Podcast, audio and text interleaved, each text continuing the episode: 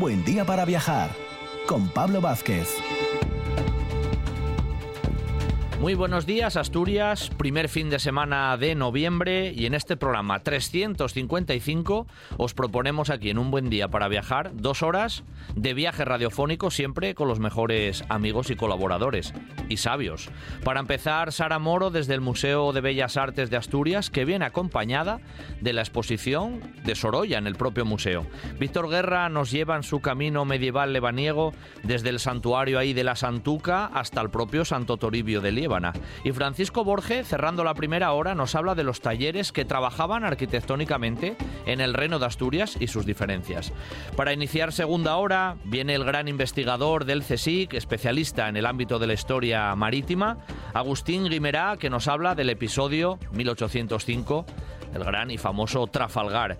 Y por último cerramos con la fotoperiodista y viajera Chris Ubach, que a través de un viaje fantástico en los Pirineos y a través de su libro Pirineos más allá de las montañas, nos hace un recorrido fantástico y viajero. Dos horas de viaje matinal aquí en RPA.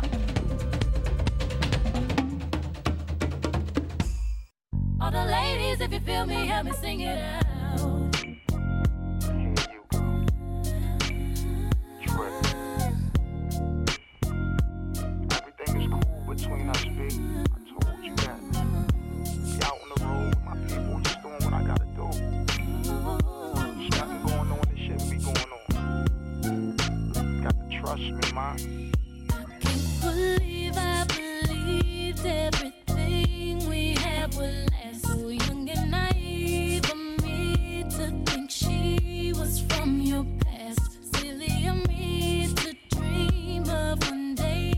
Iniciamos nuestro viaje mañanero siempre desde el Museo de Bellas Artes de Asturias y siempre también con Sara Moro, nuestra historiadora del arte de cabecera y particular y corresponsal ahí en el, en el museo, que además siempre nos trae pues cosas de actualidad, ¿eh? porque en realidad siempre, siempre lo menciono, pero es que es verdad, el museo siempre está activo siempre se van desarrollando nuevas exposiciones y actividades de todo tipo cultural y este fin de semana vamos a hablar de algo de algo de ello. Muy buenos días, Sara.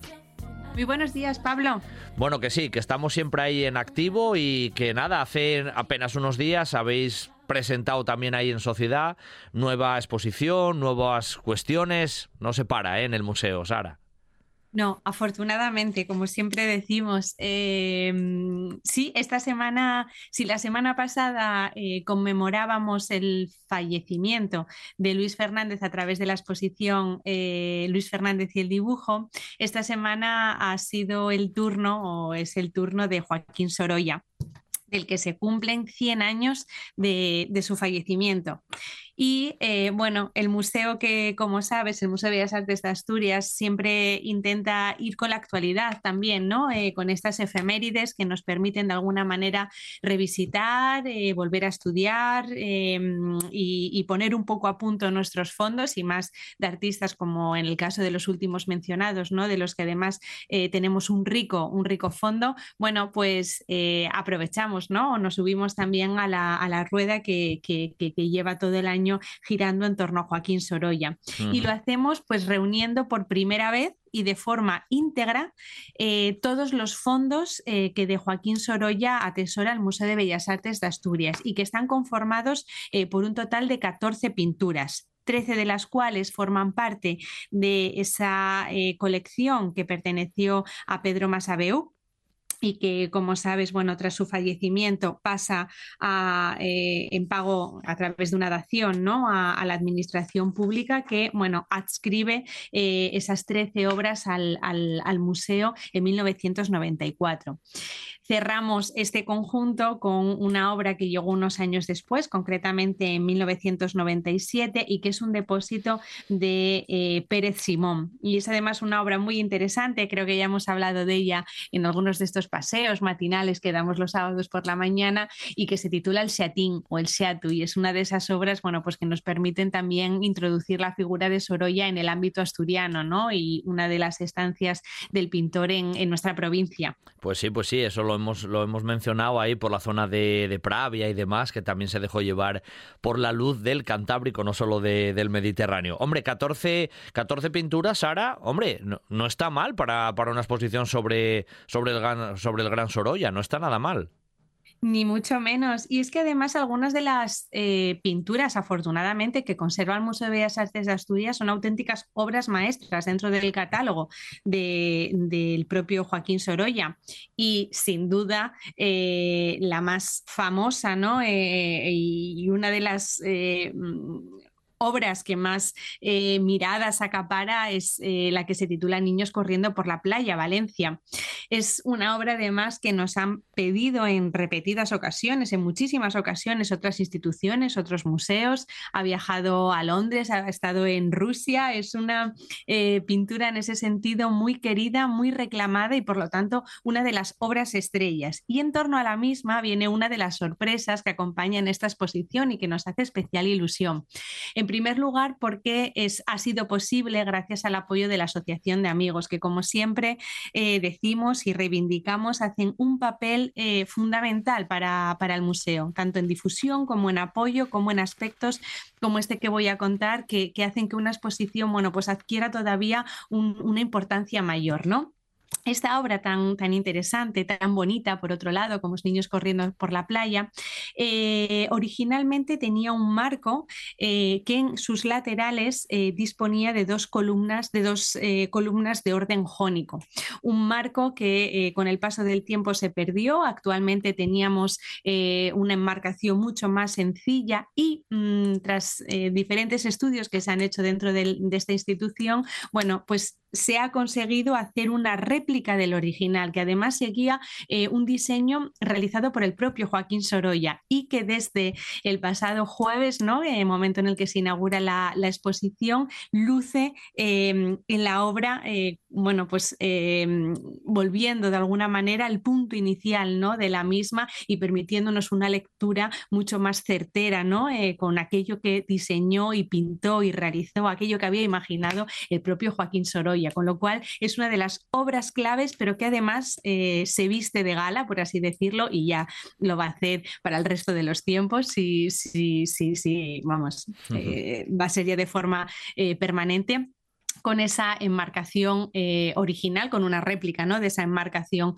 original, con ese diseño tan interesante que nos habla también del Mediterráneo, de esa relación que Sorolla mantuvo también con, la Grecia clásica, ¿no? y que a través de, esa representación del mar, de esos niños corriendo eh, al lado de, la playa ¿no? o por la playa, bueno, pues nos, llevan a ese punto original tan interesante es que Sorolla nunca, nunca nos defrauda. ¿eh? Sara es un pintor de esos que siempre es bonito acercarse a él, las temáticas que trata, los colores. No sé, siempre es atractivo, ¿no? Siempre te entra por el ojo bueno la, la obra de Sorolla en general. Sí, eh, bueno, esta exposición la aprovecho para decirlo. Esta exposición ha sido comisariada por Gabino Bustoevia, que es el conservador de arte antiguo. Hombre, estuvo, estuvo con nosotros, estuvo con nosotros en el programa especial, ¿eh? así que le mandamos un saludo también desde aquí, Sara. lo sé. Y a propósito de lo que estabas comentando, bueno, ¿no? De, esta facilidad, ¿no? Que la pintura de Sorolla eh, tiende de alguna manera al, observador a la hora de acercarse a su obra nos contaba, eh, y es algo de lo que habla también en el catálogo que hemos editado con motivo de la exposición, bueno, pues eh, de algunas de las críticas de la época que también le achacaron, ¿no? Que en muchas ocasiones em, no reflejaran su pintura aspectos quizás más eh, sociales, ¿no? O más críticos. Eh, piensa que en el 98 se produce el gran desastre, ¿no? Em, él también vive durante la Primera Guerra Mundial y sin embargo su pintura siempre nos lleva a momentos más cercanos, bueno, pues, pues al ocio, ¿no? Al, placer, al, al disfrute. Y y bueno, en su época también recibió críticas ¿no? de, de, por qué volvía la mirada o no le prestaba, mejor dicho, mm, atención a temas de actualidad que tenían quizás un sabor más amargo. Afortunadamente podemos decir, no sé si es la expresión más acertada, pero lo cierto es que la lección de Sorolla siempre, eh, bueno, pues eh, caminó ¿no? por otros derroteros, unos derroteros que a día de hoy nos permiten acercarnos con, gozo, ¿no? Con, con, placer a una pintura que, bueno, como, como dice el título de nuestra exposición, ¿no? Pinceles llenos de sol, siempre parece que aporta una calidez, ¿no? Un brillo, una serenidad, ese gusto mediterráneo que nos lleva de alguna manera también a esa Grecia clásica y que, bueno, eh, puede tener sus más y sus menos, ¿no? Dentro de, los gustos, que, como sabemos son, son muchos, pero que, bueno, siempre funciona muy bien. Sorolla siempre es una apuesta segura porque el público quiere a Sorolla, le gusta a Sorolla y creo que esta exposición va a ser, bueno, pues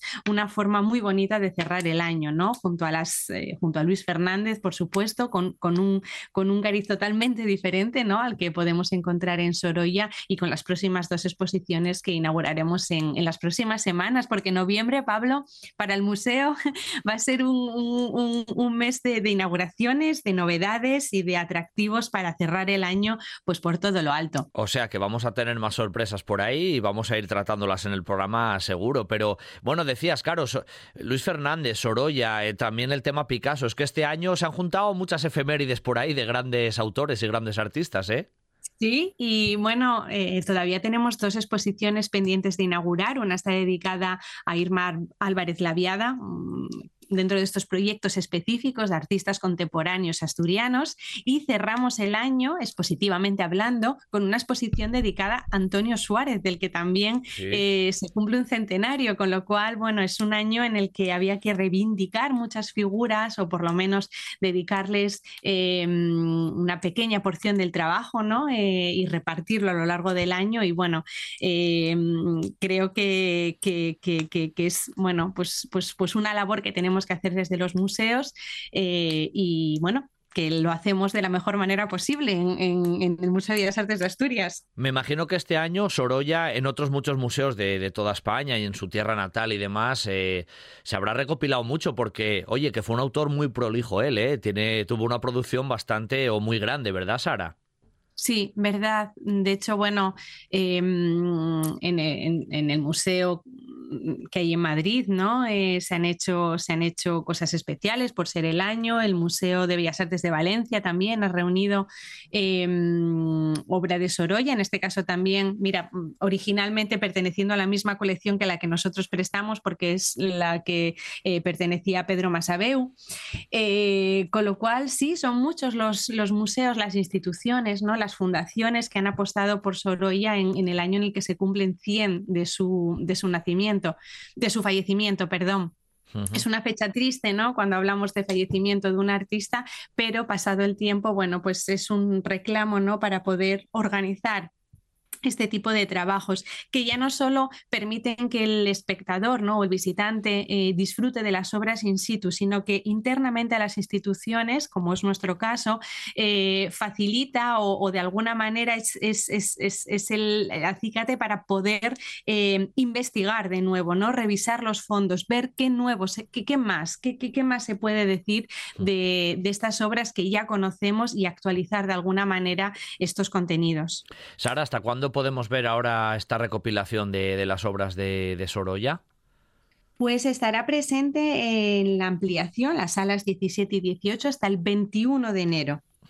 vale, esto ya a principios de, año, ¿eh? por decirlo así. Bueno, que antes de que de despedirte hoy, decirte hasta el próximo fin de semana, hoy es sábado y mañana domingo, ¿hay algo por ahí también en el museo, no, Sara?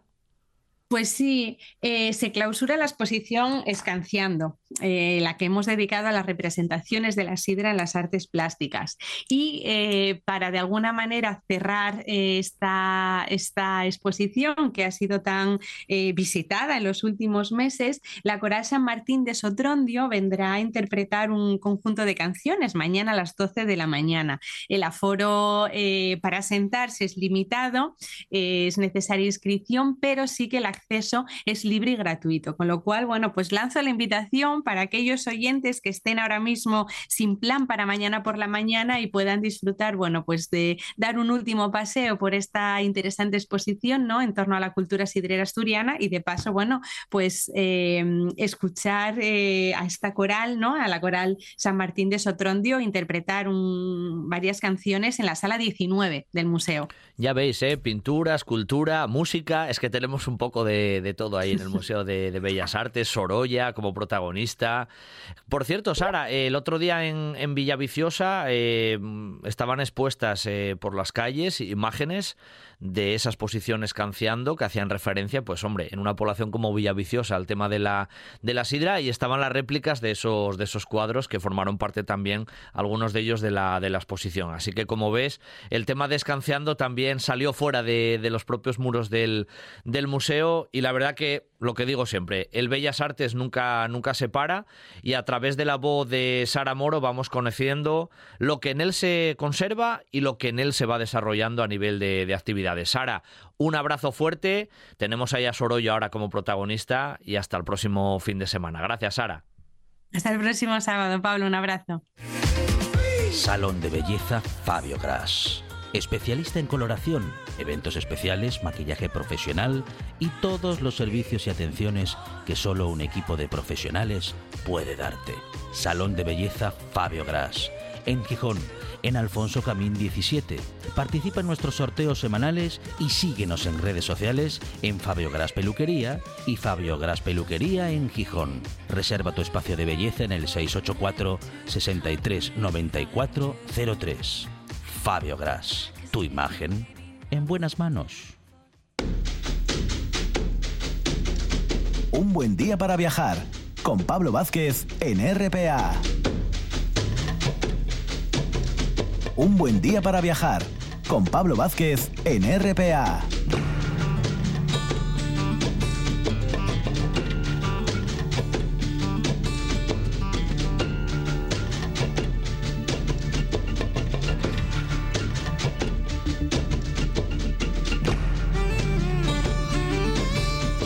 Que nos lleva a la caminería por Asturias y fuera de Asturias, pero siempre con el mismo caminante y con el mismo anfitrión que, vamos, un, el que más sabe en Asturias de estos temas, sin duda que es Víctor Guerra y que nos acompaña aquí haciendo ese camino medieval lebaniego que ya estamos dando casi el último, el último coletazo. Buenos días, Víctor. Buenos días, sí, sí, realmente con la etapa de hoy ya culminamos en Santo Toribio, luego quedaría el epílogo de, bueno, el epílogo sería hoy, pero bueno, quedaría eh, el llegar a, a Villaviciosa aprovechando los caminos que nos ofrece la zona de Valdeón hacia y a Mieva hacia hacia Cangas de Onís y, Villaviciosa. Muy bien, muy bien. No, que el otro día además eh, coincidió que en el programa, Víctor, como, como sabes, hablaste tú, pero luego también tuvimos ahí a Pedro Álvarez, al cronista de, de La Lieban, al cual mandamos un saludo desde, desde aquí también. O sea, estuvimos muy lebaniegos el otro día. ¿eh? Sí, sí, no, además la entrada de Pedro, bueno, Pedro es toda una autoridad en la zona, lleva muchos años, sobre todo vinculado a vinculado al monasterio, al estudio del monasterio y del Linum Crucis, y bueno, quien lo sabe todo, y bueno, y la prueba es el libro tan fenomenal que, ha sacado. Librazo, librazo, porque es un libro de esos potentes, Víctor. Cuando me lo regaló digo, no pensarás que voy a llevar dos kilos en la mochila. Y nada, fui a correos y, allí lo empaqueté. Normal, normal. Eh, es un libro imponente y no creo que haya otro con una investigación por detrás tan, tan potente. Bueno, hoy vamos, vamos a ver si llegamos por allí. Víctor, habíamos quedado el otro día eh, allí en la Santuca, ¿no? Ahí por el santuario, más o menos. Sí, en ¿eh? el santuario debajo de la Peña Sagra, que es la patrona de Liébana y hoy nos toca bajar ya creo que hasta Santo Toribio, porque bueno, tampoco es que tengamos muchas cosas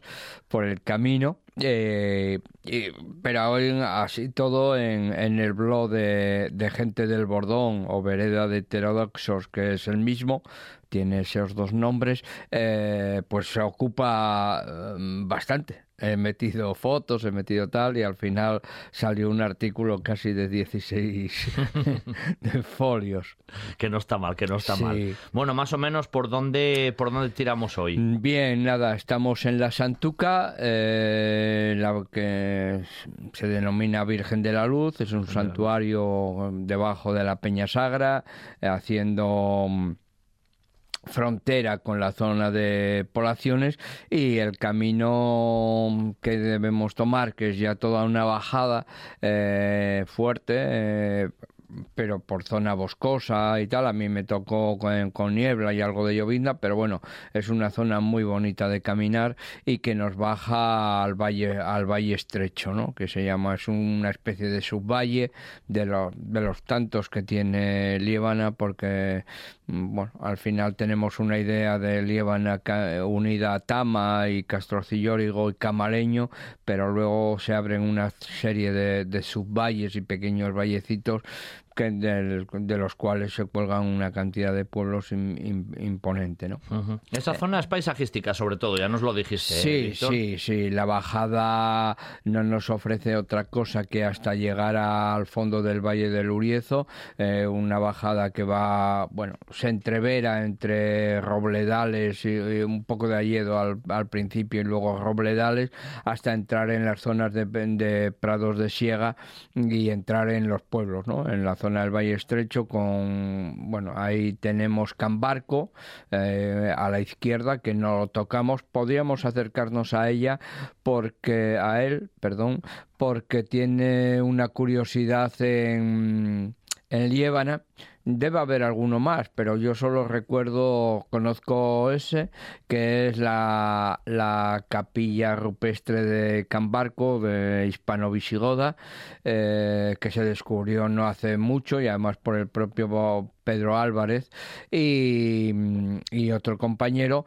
y que además no, al principio no se le dio mucha importancia porque se dio se la caracterizó como una bodega, que podía ser una antigua bodega, ya que Liébana eh, estuvo, bueno, tuvo mucha implantación el tema de los viñedos y, y, no se le dio mucha importancia. Distintos trabajos al final dieron como respuesta de que se trataba de una, de una capilla rupestre y es interesante aunque un poco aunque bastante desconocida conocíamos o conocemos las capillas rupestres de la zona palentina de la zona de Cervera de Pisuerga tal pero mm, no sabía yo que hubiera ahí en Cambarco digamos esa presencia no es una capilla que no bueno, que como dices es bastante desconocida y fue desconocida hasta no hace mucho por sí y además no ¿eh? creas que es fácil llegar, a, ella. en ¿eh? el pueblín llegas y bueno no hay mucho no hay señalización y tienes que andar un poco preguntando. Eh, ese, ese pequeño valle tiene otra curiosidad y que perdió identidad el tema, bueno, en toda Cantabria, porque a pesar de que tienen ocho o nueve inputs dedicados a San Salvador, prácticamente... Mm, no, no, no, les han dado importancia a pesar de que están en trazas importantes camineras como la, como la, la calzada romana eh, que les atraviesa, eh, pues realmente no, no, los San Salvadores no han tenido ningún estudio ni ninguna importancia. De hecho, las reseñas turísticas que hacen de San Salvador del Uriezo eh, hablan de 1800 130 me parece, o 32, y que es debido a una mm, reconstrucción de otra de otro templo que sitúan perdón en el siglo XVI pero no van más allá. Cuando Sabemos que las advocaciones de San Salvador son muy antiguas y nos están indicando viejos caminos, que además este del Uriezo podríamos ponerlo en, en, estrecho contacto al sur con San Salvador de Bañes y San Salvador de Cantamuda. es curioso eso, Víctor. Sí, además eso ya te lo he leído muy constantemente, ¿no? El concepto ese de las de los caminos al Salvador, que están como un poco más tapados por el tema Sí, con- jacobeo constantemente. Claro, los ¿no? colonizó. Sí. Pero totalmente. Totalmente, y además como eso no se estudió, a los investigadores eso no les pareció interesante y, además era muy antiguo porque eh, era entrar en la alta edad media y no hay documentación, pues digamos se fueron a lo más cómodo. De hecho, podemos poner Luriezo también en contacto con otro enclave importante en Liébana que, y que perdió su nombre original, que es San Salvador de Leveña. No es Santa María de Leveña, es San Salvador de Leveña y perdió su nombre. O sea, esos cambios que se religiosos de algunas advocaciones que se hicieron y eh, bueno, tiene interés. Líbano además tiene curiosidades como por ejemplo que haya un primer monasterio que yo conozca en la zona del norte en Colio, dedicado a Santiago. ¿Eh? O sea que la colonización, digamos, jacobea tuvo un buen implante, bueno, o un interesante implante en Colio, algo un poco extraño. Además fue un, un- un monasterio importante en su momento, aunque eh, no tuvo mucha durabilidad.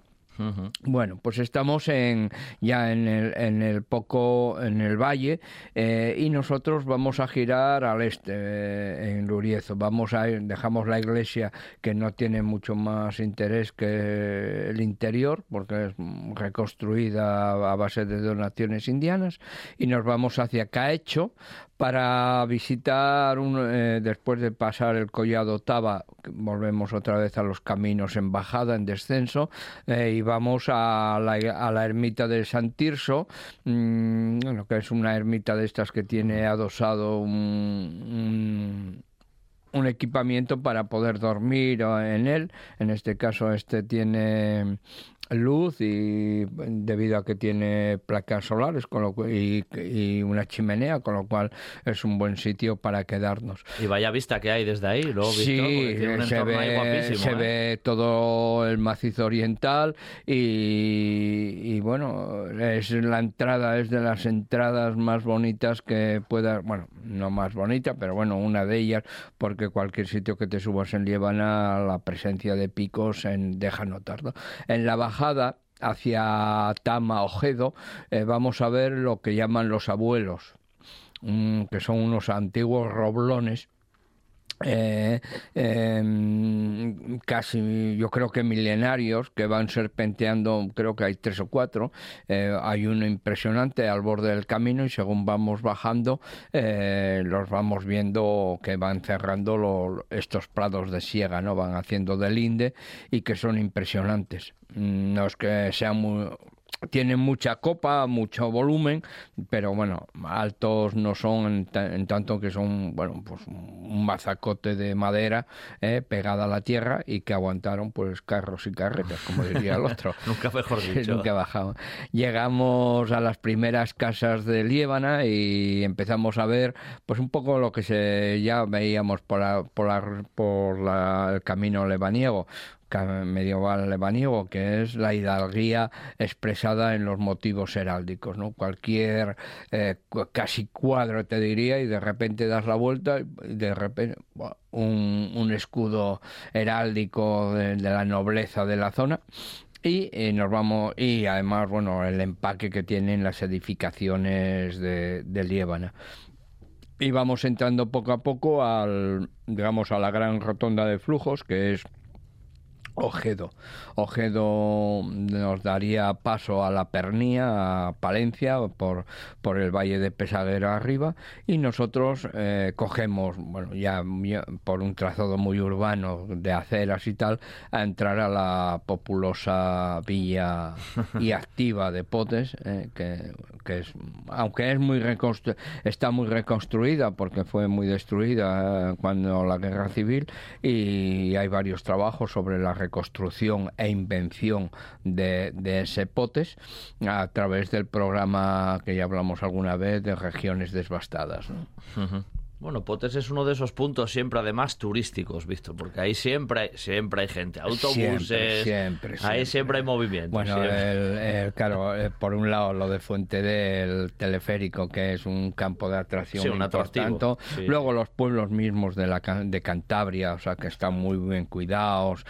Son gente que aprecia mucho la madera, la piedra, eh, y eso se deja notar en las casas, en las calles, ¿no? Independiente de que sea más o menos la reconstrucción de Potes, tiene mm, rincones muy bonitos, la zona del río, se han hecho cosas, bueno, de todo, pero bueno, eh, a mí tiene esos momentitos que para una pequeña villa eh, ganadera además, o sea, y, y metida en un valle, en un valle como, como es todo tan cerrado como es Líbana, pues realmente eh, no deja de impresionar y más si lo ponemos en, conta- en contraste con nuestros propios pueblos del otro lado, ¿no? De Arenas de Cabrales, por ejemplo, de, Sí, sí. o de las Pemillas Melleras, Que, bueno, quitando Cangas de Onís, digamos, son pueblinos, bueno, ganaderos sin más. Aquí estamos en una villa ya con la Torre del Infantado, que ya nos da esa característica de nobleza. Mm, ¿eh? Lo Y- solemne. lo solemne y además bueno que fue una tierra que rápidamente repoblaron la mozarabía no todos los mozárabes que se fueron bueno encontrando allí Eh, son valles muy muy calientes en cuanto a temperaturas tienen unos microclimas y de hecho pues eh, enseguida se ve dado la cantidad de pueblos que hubo y de monasterios, de antiguos monasterios que tuvo la zona. Una vez cumplimentado la visita a Potes y, y, comi- y de- degustado... Eso te iba a preguntar. Degustar. Porque, hombre, pasando por ahí, digo yo que algo de buena gastronomía metería, Sí, ¿no? El hombre, cocido. sí, hombre, un cocido lebaniego siempre cae, siempre debe caer. eh, en este caso, mm, yo iba a probarlo en bueno, una casa que siempre me cuidaron muy bien, que fue Casa Cayo, pero no tenían sitio me- mesa. Y sin embargo, en otros sitios sí que no, no tenía, a pesar de ser agosto, eh, sí que no tenías problemas para comer, lo cual está indicando que hay un cambio de, de modelo y de consumo en cuanto a, a las venas turísticas de las villas. ¿no? Suele pasar. Oye, ¿no cogiste mucho calor de aquella? Porque hubo unos días en potes Sí, ahí por no, agosto que caían... Eh, en ese viaje, quitando el día de astillero que, que salí lloviznando y, el, y la noche que me dio también lloviznó, eh, bajando de, o sea, durmiendo en la Santuca y bajando un poco de niebla, eh, eh, los 10, 12, di- 10 días que estuve, bueno, hasta llegar a Villa Viciosa, fueron creo que 12 o 13, eh, fue ola de calor. No sé, bueno, en Líbana es típico el... Que es una zona ahí muy- sí, tiene además ese microclima, ¿eh? Sí, porque total. cuando yo vivía en Cabrales y, hacía, y trabajaba como guía en guía de montaña en Pote, en la zona de Líbana y con las rutas de bici y tal, siempre a lo mejor, mm, bueno, aparecía unos días de esos invernales en arenas y llamaba a Casacayo, oye, ¿cómo estáis ahí? Nada, nada, aquí un sol, puedes venir con la camiseta ya. Y y alucinaba, ¿no? Porque era pasar la Hermida y cambiar rápidamente de, Radical. de- de Urdón para allá, ya cambiaba. Bueno, en este caso, una vez ya en Potes, que podemos quedarnos en el albergue municipal, que está muy bien, que está en las zonas subterráneas de lo que antes era una feria, de un mercadillo, ahora un mercado, ahora eh, lo ocupa, entre otras cosas, el, el albergue municipal. Podemos quedarnos ahí eh, o ir a quedarnos al albergue diocesano que está debajo de, del monasterio de Santo Toribio, al que, al que nos separan esos tres kilómetros y algo en subida. eh, bueno, muy cómoda además, un poco pindia, pero bueno. Y eso nos pone pues en, en pleno santuario, bueno, ahora santuario, antiguo monasterio de Santo Toribio o de San Martín de Turieno, como el otro como el otro día hablabas con Pedro, Que es otro de los nombres que a mí me gusta mucho el de San Martín de Turieno, ¿no? Era el, el nombre más antiguo y el valle eh, que recoge del valle donde está enclavado el monasterio que tuvo muchas reconstrucciones.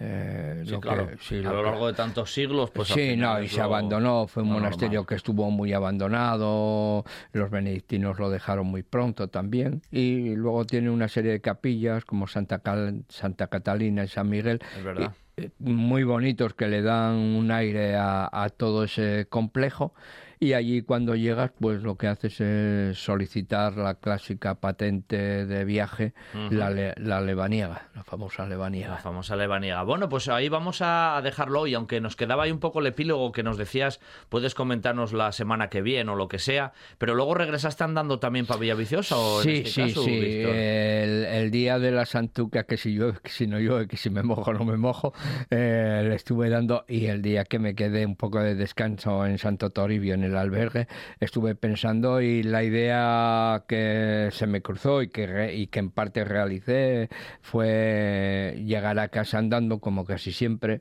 eh, a través de, de, unos pasos como el de Valdeón, ¿no? La, lo que llaman las sendas del mercadillo, que ya hablaremos de ellas, eh, y luego ya con varias posibilidades, o bien ir hacia Arenas por el Cares, o bien cruzar por Vegabaño a coger el camino real de Amieva, o sea, bueno, por mm. eso comprobáis que Víctor tiene que estar en un buen día para viajar, porque no, no es solamente escribir, sino que él escribe porque pasó por allí antes, ¿eh? y lo conoce bien, y caminó, y se metió por todas las veredas.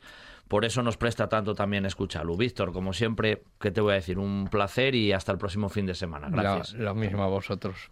Un saludo. Un buen día para viajar con Pablo Vázquez en RPA.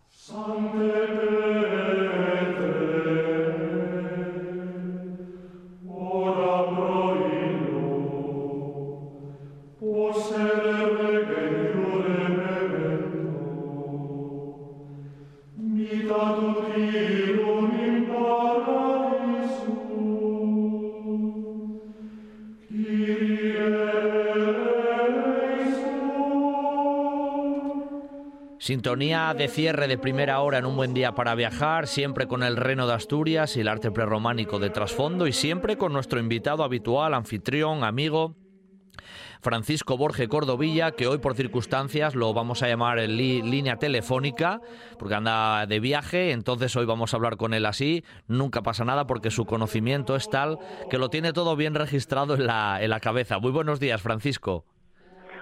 Buenos días Pablo, buenos días a todos. Bueno, además se le oye muy bien como veis, lo que pasa que es verdad que volvemos a recordar ahí los viejos tiempos del inicio en la línea telefónica con, con Francisco, para hablar de, bueno, de una cuestión que seguramente a lo largo de todo este tiempo en ocasiones ha ido saliendo en las narraciones, tal vez de un modo más somero, pero él, Francisco, nuestro invitado, siempre nos habla de esos talleres, ¿no? Esas líneas de diferenciación que hay dentro del arte prerrománico, puntos de diferencia que hacen que luego en la investigación se permite colocar una, un edificio en uno de los talleres o en el otro, cosa que esto todavía es muy, muy desconocido. ¿Verdad, Francisco? Es un tema todavía que hoy genera, no digo polémicas, pero sí es muy desconocido en realidad. A ver, no es que sea desconocido, es que el primero que habla de talleres en realidad eh, soy yo, basados en, variables de, análisis objetivas, porque lo que se vino haciendo hasta ahora es la manera de clasificación según los reinados, etapa de etapa previa, etapa de Alfonso II, etapa ramirense, que es la más brillante, y etapa de decadencia, que es la de Alfonso III. Que siempre se le pone esa connotación, ese calificativo de decadencia, ¿no? lo cual es absolutamente falso. Eh, bueno, pues eso, el tema es ese, que hay una eh, un criterio de clasificación basado en reinados eh, que ha sido criticado ya, pues por supuesto, anteriormente por García Castro y, Ríos, hace años ya, y luego está el mío, que se basa en mis estudios eh, de, basados en, el análisis de la variable objetiva tal como es la metrología y los recursos eh, geométricos utilizados para el proyecto de los edificios y, la, y, la, disposición y articulación de sus proporciones, y de sus elementos y la armonía con el todo. Esa es la, pequeña diferencia, claro. Es una, pequeña, pequeña la grande. clasificación por reinados no es más que una mera eh, enumeración de edificios, eh, digamos, eh, que se van echando en cajones. Este se construyó, según las noticias que tenemos, disponemos, en época de Alfonso II, este en época de Ramiro I, este en época de incluso alguno apócrifo se, se, se pues bueno, eso se ascribe pues de manera arbitraria, ¿no? a, a un monarca o a otro según los parecidos estilísticos, cosa que los criterios son muy engañosos porque en realidad conservamos 12 o 14 templos y los parecidos estilísticos en realidad no dicen nada porque se están utilizando recursos que son bien eh, tanto constructivos como artísticos que son bien conocidos desde época romana, sobre todo los constructivos, ¿no? que son los que más se utilizan, los más fiables que podríamos utilizar para la datación cronológica. Son todos bien conocidos desde época romana, podemos poner ejemplo del pavimento de Opus Igni o de la arquería ciega y otros tantos, ¿no? Entonces yo no uso esos esos criterios absolutamente arbitrarios de clasificación fuera del evidente de la de la noticia cronística, ¿no? De la noticia documental o de la, la noticia arqueológica nos, nos, habla de cronologías porque nos ubica un edificio en un contexto arqueológico determinado, pero claro, tampoco tampoco ajusta tanto, es decir, no podemos referirnos a, a, un reinado concreto, ¿no? O a unos o a unos talleres concretos. Yo establezco talleres en función de los recursos meteorológicos, sobre todo que usan, porque los los geométricos, los geométricos compositivos suelen ser los mismos para todos los talleres, aunque si hay una época de mayor esplendor que dataríamos en la segunda mitad del reinado de Alfonso II y, reinado de, Alfonso III, de, perdón, de Ramiro I. Eh, cuando hablamos de metrología, en este caso, mm, hablas de dos talleres principalmente, ¿hay más? Eh, ¿De dónde bebían? ¿Cómo es eso, Francisco? No, no, hay, a ver, hay tres, porque hay edificios que, su proyecto bebe directamente de, de, mm, los metros utilizados en época romana, de, concretamente del, del metro, o sea, del, del pie del pie monetalis, ¿no? El que se conservaba en, en, el Capitolio, en el Ars, en la, dentro custodiado dentro del templo de Juno Moneta, de 0,29-57 metros. Hay una serie de templos que están construidos así hay un eh, concretamente el, templo de Santianes de Pravia pues está está construido así. Y el templo de Santa Cruz a partir de su epigrafía que, que tiene que repite medidas medidas exactas en, en, en, dígitos derivados de ese pie que acabo de, nombrar pues pues lo mismo.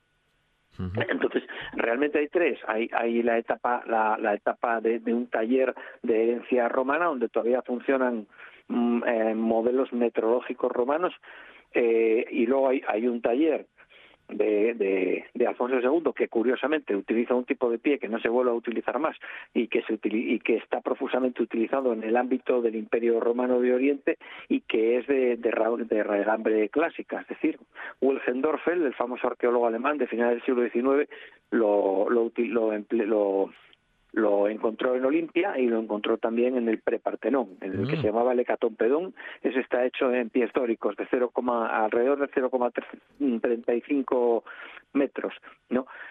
Y ese se detecta en el reinado de Alfonso II, se detecta en edificios eh, del Imperio Bizantino, se detecta, por ejemplo, en edificios carolingios como San Germini de Pre, y yo lo tengo detectado también en un edificio del reinado de, Justino, eh, Justiniano, como es el templo de los, eh, la, iglesia de los santos Sergio y Baco en Constantinopla. Y luego se utiliza el pie de agrimensor, que es un pie militar, y que ese pie lo tuvieron que traer seguramente los godos a España porque como como contingente militar entraron con todas sus con todas sus gentes, ¿no?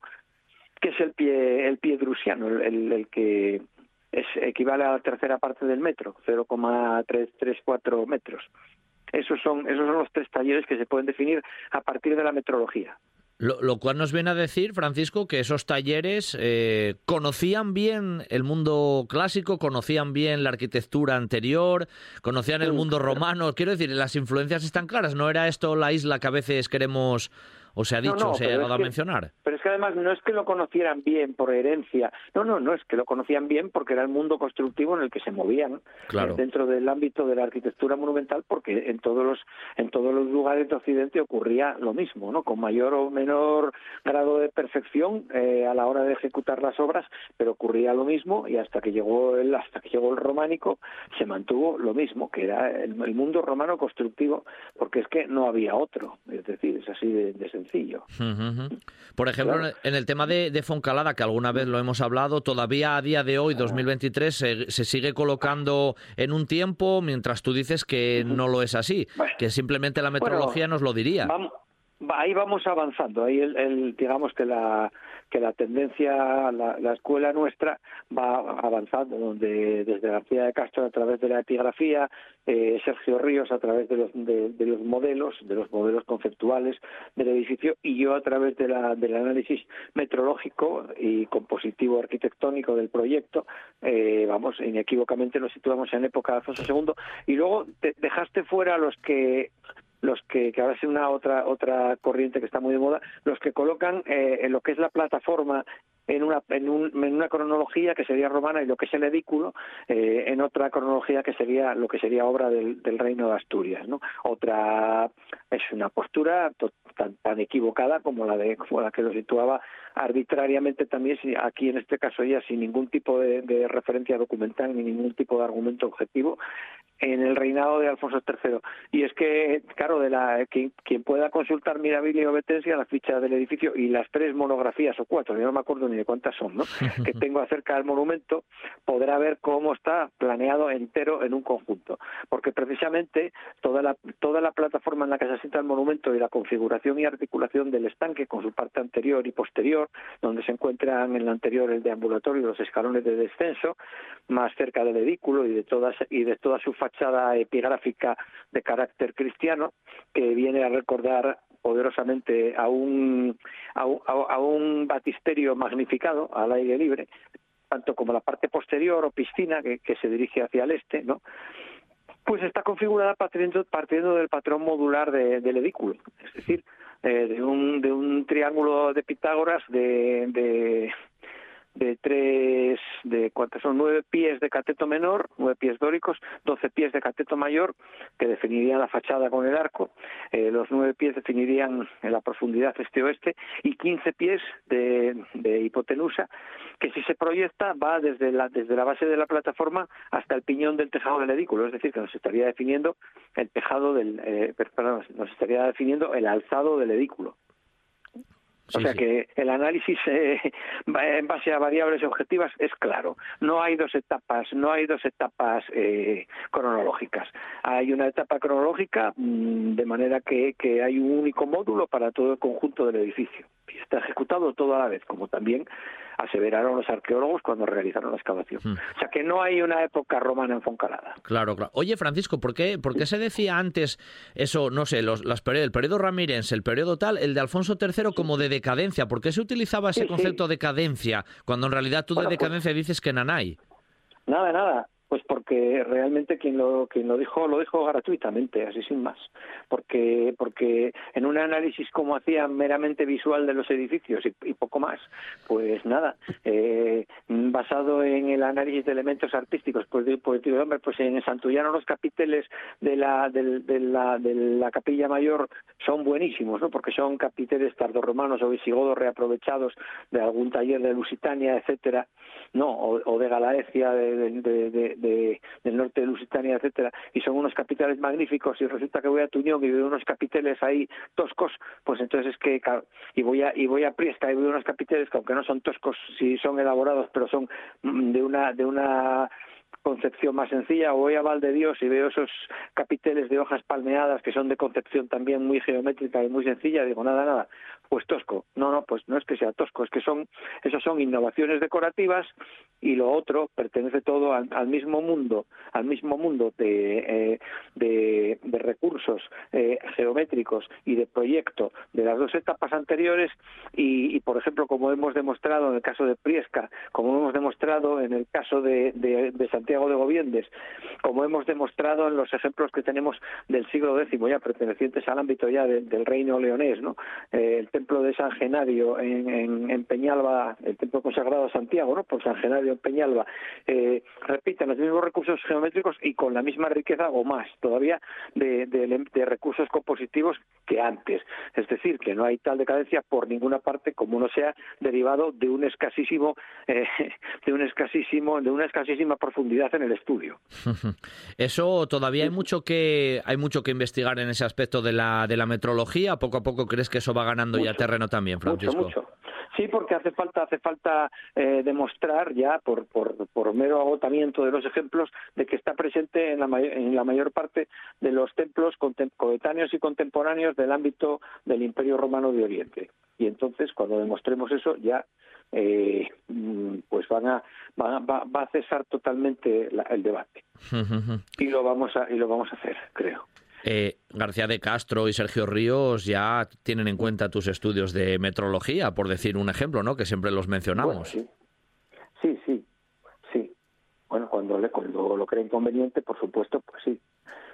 Ya es un tema, ya es un tema que está sobre la mesa, por decirlo de, ese modo, no, ya no es un, un elemento que queda al margen, por decirlo, por decirlo así, Francisco. Bueno, se integra, se integra en una, en el análisis arqueológico y se integra como una variable más de análisis, pues en el resto de, variables de análisis que nos llevan a la revisión de tantos aspectos en, el estudio del arte, hmm. de la, del arte arquitectónico, del arte, sí, del, del reino de Asturias, ¿no?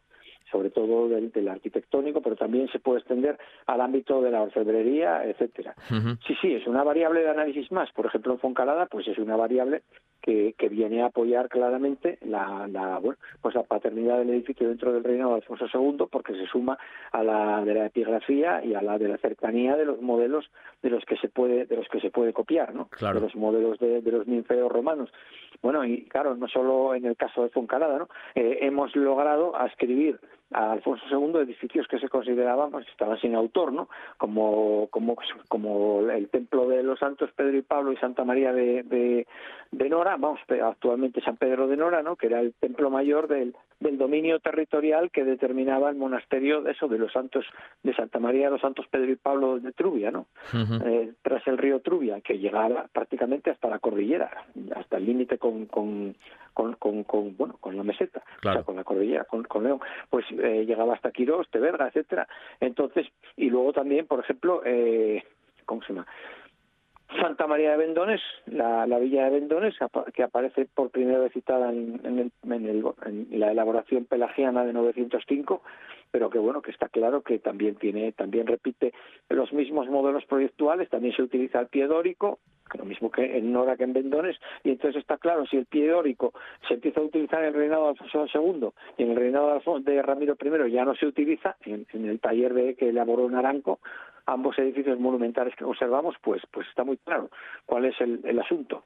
Todos los edificios que utilicen el pie dórico tienen que pertenecer al reinado de Alfonso II, cosa que ocurre en los edificios principales también del, del, núcleo obetense, ¿no? del conjunto monástico del santuario obetense, los tres templos principales, Santa María, San Salvador, eh, lo que conservamos de, la, eh, la, Torre de San Miguel, que es lo que conservamos prácticamente de San Salvador, aparte de sus dimensiones eh, generales, que también han sido mm, constatadas últimamente por Georradar, por, por por el taller que trabaja, por los técnicos que trabajan con Juan Muñiz, y, y San Tirso. Estos tres edificios están, utilizando lo mismo, el mismo mundo de recursos proyectuales, eh, geométrico-compositivos y el pie dórico, una vez más. Sin embargo, en Naranco ya no se utiliza el pie dórico y en Alfonso III ya no se utiliza el pie dórico.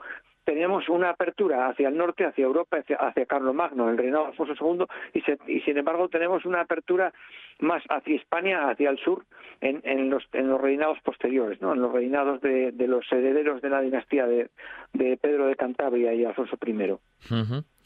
Y eso explica el, cambio de, taller, de metodología meteorológica en el taller, que probablemente fuera acompañada de algún tipo de, de, otra innovación tecnológica a la hora de medir los edificios que se iban a construir. Pero, pero, hoy por hoy eso no lo sabemos. Eso no lo sabemos todavía, pero esos, esas cuestiones, la metrología y esas investigaciones tan interesantes donde Francisco Borges, auténtico pionero y no me cansaré de, repetirlo, han sido hoy un poco los protagonistas, ¿no? A la hora de catalogar y de fijar casi en los tiempos esos talleres que trabajaron con sus diferentes características en el, en el Reino de Asturias y que dejaron su, su huella. Francisco, un abrazo muy fuerte como siempre, buen fin de semana y hablamos el próximo, el próximo fin de, ¿vale? Siempre el Reino de Asturias como protagonista. Un abrazo. Vale, muy bien. Muchas gracias y muy buen fin de semana a todos. Hasta luego.